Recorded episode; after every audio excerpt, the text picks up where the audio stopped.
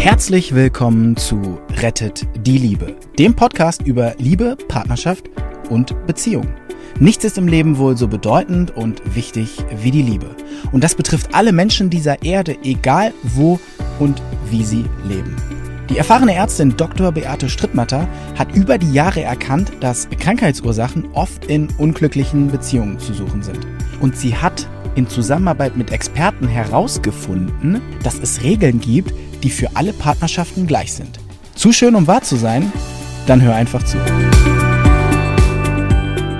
Ja, wir hatten das letzte Mal, hallo an alle, hatten wir das Thema lieber ein bekannter Streit als eine unbekannte Lösung. Das ist ein Zitat von Lukas Michael Möller, leider ist er schon verstorben, ein toller äh, Paartherapeut, der das alles auch auf wissenschaftliche Füße gestellt hat aus Frankfurt. Mm, dieses im Kreis streiten, das kennst du ja wahrscheinlich. Und du streitest im Kreis und du streitest im Kreis und du fühlst dich verletzt und der andere kommt nicht auf dich zu und du würdest dir was wünschen, was er jetzt tut. Und wenn das einfach wäre, dass er dich in Ruhe lässt oder dass er dir die Hand auf die Schulter legt oder dass er dich lieb anschaut oder dass er einfach da ist oder dass er zurückkommt oder dass er den Raum verlässt oder dass er ihn nicht verlässt, dass er dich in den Arm nimmt oder eben genau das nicht tut. Und er macht es nicht. Woher soll er auch wissen, was er jetzt gerade machen soll? Nochmal zu dem Thema unbekannte Lösung. Falls du irgendwo angestellt bist, Mitarbeiter oder vielleicht Abteilungsleiter oder vielleicht sogar eine Firma hast oder eine Praxis, dann kannst du übrigens beobachten, dass wenn eine große Neuerung eingeführt werden soll, dass meistens drei Viertel aller Mitarbeiter sich erstmal sträuben. Und wenn sie es nicht offen sagen, dann machen sie es heimlich. Warum machen die das? Weil diese Leute am Altbewährten festhalten und weil die auch eine Funktion haben in einer Firma. Sie erden die Firma und sie bewahren Bewährtes auf und sie behalten Bewährtes bei. Das kann manchmal nützlich sein. Diese Leute haben tatsächlich ihre Berechtigung. In der Partnerschaft ist das eher kontraproduktiv, wenn wir Altes beibehalten wollen, gleichzeitig aber merken, so geht's gar nicht weiter. Und du weißt schon, beim nächsten Streit wirst du wieder so enttäuscht sein und du wirst wieder im Kreis streiten und es wird wieder keine Lösung geben. Und irgendwann kommt man dann halt vielleicht nach Tagen des Schweigens oder nach einer Woche des Schweigens oder nach einem großen Knall versöhnt man sich, aber das ist ein brüchiger Frieden. Und das weißt du. Und der Punkt ist, wenn du Wut behältst, dann wird diese Wut irgendwann so absickern in dein Organismusgewebe, andere Organe, dass du sie nicht mehr spürst. Da hatte ich schon mal drüber geredet. Ich habe das vor 15 Jahren selbst erlebt. Wut, ich, nein, aber ich hatte immer ein Knöchelproblem. Vielleicht hast du den Podcast oder das Video gehört oder gesehen. Und das hat mich schockiert, das zu erkennen, dass das so ist. Irgendwann wird diese Wut absickern und du bekommst zum Beispiel Rückenschmerzen. Und die gehen dauernd nicht weg, diese Rückenschmerzen. Und du gehst von Arzt zu Arzt und sie gehen nicht weg. Und du fragst dich, wieso habe ich jetzt Rückenschmerzen? Ich hatte doch vorher keine Rückenschmerzen. Halte es für möglich, dass jedes Symptom, was zum Beispiel neu ist, auch wenn du eins jahrelang hast, halte es für möglich, dass möglicherweise eine Emotion dahinter steckt. Was kann ich da machen? Es reicht schon, es für möglich zu halten, dass das so ist. So, jetzt gehen wir nochmal. Okay, was passiert dann? Wenn du es für möglich hältst, dann bedeutet das, du öffnest Tür und Tor, dass Erkenntnisse auf dich zukommen. Und du könntest, ich sage zu Patienten öfter mal, passen Sie auf, wir reden jetzt mal mit ihrer Seele. Die Seele hat gesagt, pass auf, dieses Emotion, das ist zu viel für dich. Aber es ist eine große Energie, wir packen das jetzt mal weg äh, irgendwo müssen wir es hintun. Man kann es leider nicht in den Mülleimer werfen oder als Energiepaket in die nächste Powerbank reinladen, sondern diese Energie gehört zu uns und die behalten wir, solange sie nicht aufgelöst wird. Also wo kann sie hin, damit wir die nicht ständig fühlen müssen? Scheint es so zu sein, dass die Seele sie wegpackt in ein Symptom. Und Daran denken wir dann nicht mehr. Aber das Symptom, ja, das haben wir dann. Knöchelschmerz, Rückenschmerz, Migräne, weiß ich was. Halte es für möglich, dass es so ist. Und ich sage öfter mal scherzhaft zu Patienten, aber eigentlich meine ich es gar nicht so scherzhaft.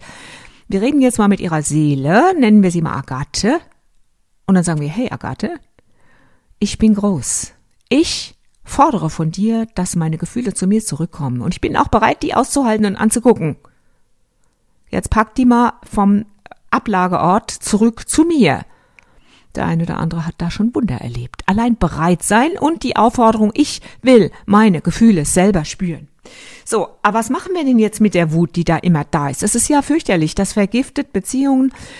Und irgendwann sagst du dir, ja, der Ort, der heilige Ort, wo alles gut sein soll, da, wo das Glücks, die Glückseligkeit wartet, da, wo du eigentlich gedacht hast, dass du für immer gut aufgehoben bist, erinnere dich an deine Verliebtheit, wo du das gedacht hast. Das ist genauso wie es damals schon war. Und es ist genauso, wie möglicherweise Papa oder Mama sich verhalten haben oder die Kinder in der Schule oder die blöde ältere Schwester oder jemand hat dich in den Keller eingesperrt und du warst wieder mal allein und es war dunkel und du wusstest nicht, ob du rauskommst. Du wiederholst es in der Partnerschaft. Das hatten wir schon tausendmal, dieses Thema, dass das so ist. Aber was kann man denn jetzt mal machen? Was wäre denn da jetzt der Anfang? Paare sind ja auch nicht hellsichtig und sie sind auch in, in, ihren Strukturen gefangen. Stell dir vor, du hast in deiner Familie gelernt, wir reden jetzt und wir reden jetzt bedeutet, wir packen jetzt die Themen auf den Tisch und wir setzen uns zusammen und es wird offen besprochen, wie das für jeden ist und so weiter. Aber dein Partner hat was ganz anderes gelernt. Wir, je, wir reden jetzt, hieß in seiner Familie zum Beispiel, Teppich hoch, alles drunter. Okay, sieht noch jemand was? Nein, wir leben weiter. Nach dem Motto nach vorne schauen und nicht zurückblicken, ein ganz giftiger, ganz giftiger Satz. Nach vorne schauen und nicht zurückblicken, wie oft höre ich das? Nein, nein, ich schaue nach vorne. Ich habe mit der Vergangenheit abgeschlossen. Okay. Siehst du noch die Kugel, die an deinem Bein hängt? Fühlst du dich manchmal, wenn du joggen willst, behindert? Oder wenn du irgendwas neu beginnst, kommt es dir seltsam vor, dass es immer wieder ähnlich endet. Also es macht Sinn, mal runterzuschauen, wo die Kugeln sind. Jetzt sind die Paare aber nicht hellsichtig, kaum jemand hat Zugang zu Therapie oder ist vielleicht willig. Und das Wort Therapie ist auch nicht so schön. Es wird inzwischen, wie sagte eine Freundin von mir, die ähm, eine tolle Psychologin, die auch systemische Therapie macht, wie sagte die mal, sie sagte, es gab nie mehr Angebote für Paare als jetzt. Und es stimmt. Also Ohren auf, Augen auf, wer kann euch helfen in eurer Nähe. Aber was könnt ihr selber schon tun? Ihr könnt euch für den Streitfall ein paar Sachen merken und die sind so wichtig und deshalb heißt dieser Podcast Tu es nicht. Wenn dein Partner im Streit gerade in die Kindheitsrolle zurückgefallen ist und sich entsprechend verhält, und du erkennst, dass er mit dir ein altes Thema wiederholt oder dass er etwas ausschließt, was jetzt aktuell in eurem Streit zum Thema geworden ist. Zum Beispiel, du lernst lauter dauernd neue Leute kennen und er ist eher schüchtern. Am Anfang fand er das toll, jetzt findet er das scheiße weil er findet das auch peinlich und vielleicht bist du ihm so bunt und so laut geworden. Du erkennst also, er persönlich schließt gerade dieses sich zeigen aus, obwohl es ihm gut stehen würde, sich auch zu zeigen, obwohl er es vielleicht gerne machen würde, aber in seiner Kindheit wurde ihm das nicht erlaubt. Darfst du nicht, darfst du nicht, darfst du nicht, wir machen das nicht. Vornehme Leute sind leise Leute.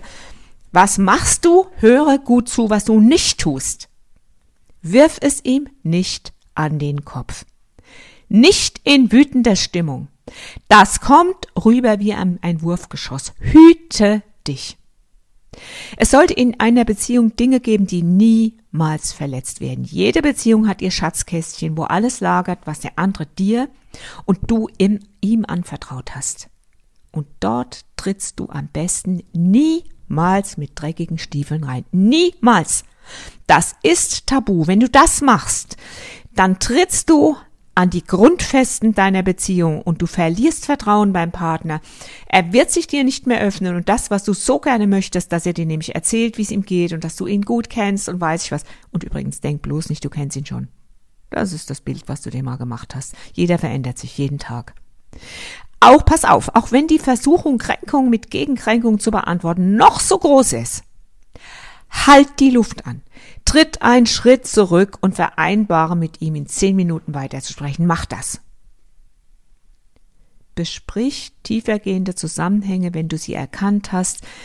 Erst mit ihm, wenn ihr euch abgeregt hast oder ihr beide abgeregt habt und du davon ausgehen darfst, dass dein Partner für das Thema offen ist und dass deine Ansprache dann als Fürsorge und als Hilfsangebot von ihm wahrgenommen wird.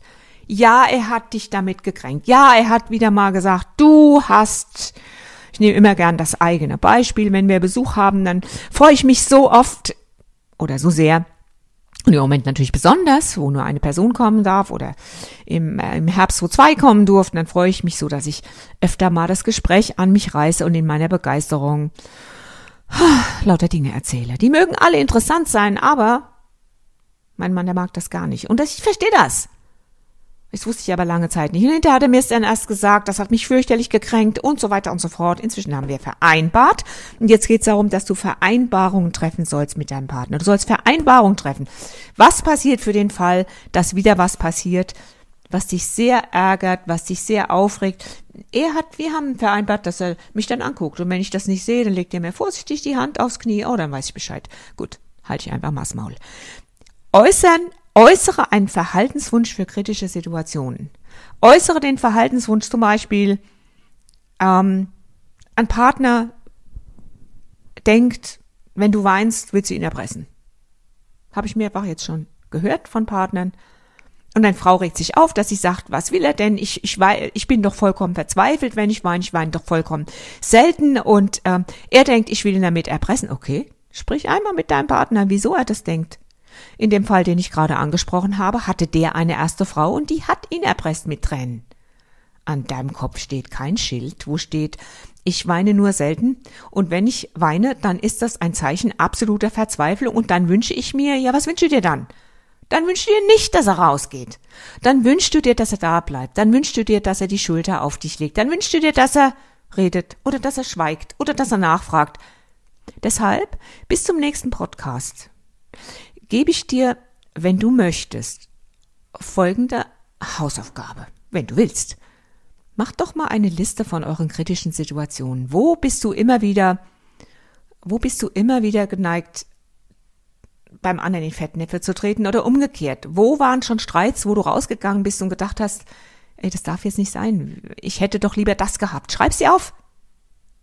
Schreib dir das auf. Was hättest du gerne? Du kannst schon mal anfangen. Du kannst deinen Partner schon mal ansprechen. Übrigens, hier gibt's ja auch dieses Buch, was euer, auf euer Klo gehört, Rettet die Liebe. Da gibt es dieses Kapitel, fang mal an, Kritik und Streit bei 187. Und lies es dir schon mal durch. Das sind beziehungsrettende Gedanken, Überlegungen und dann Maßnahmen. Und wir sprechen uns nächste Woche weiter. Okay.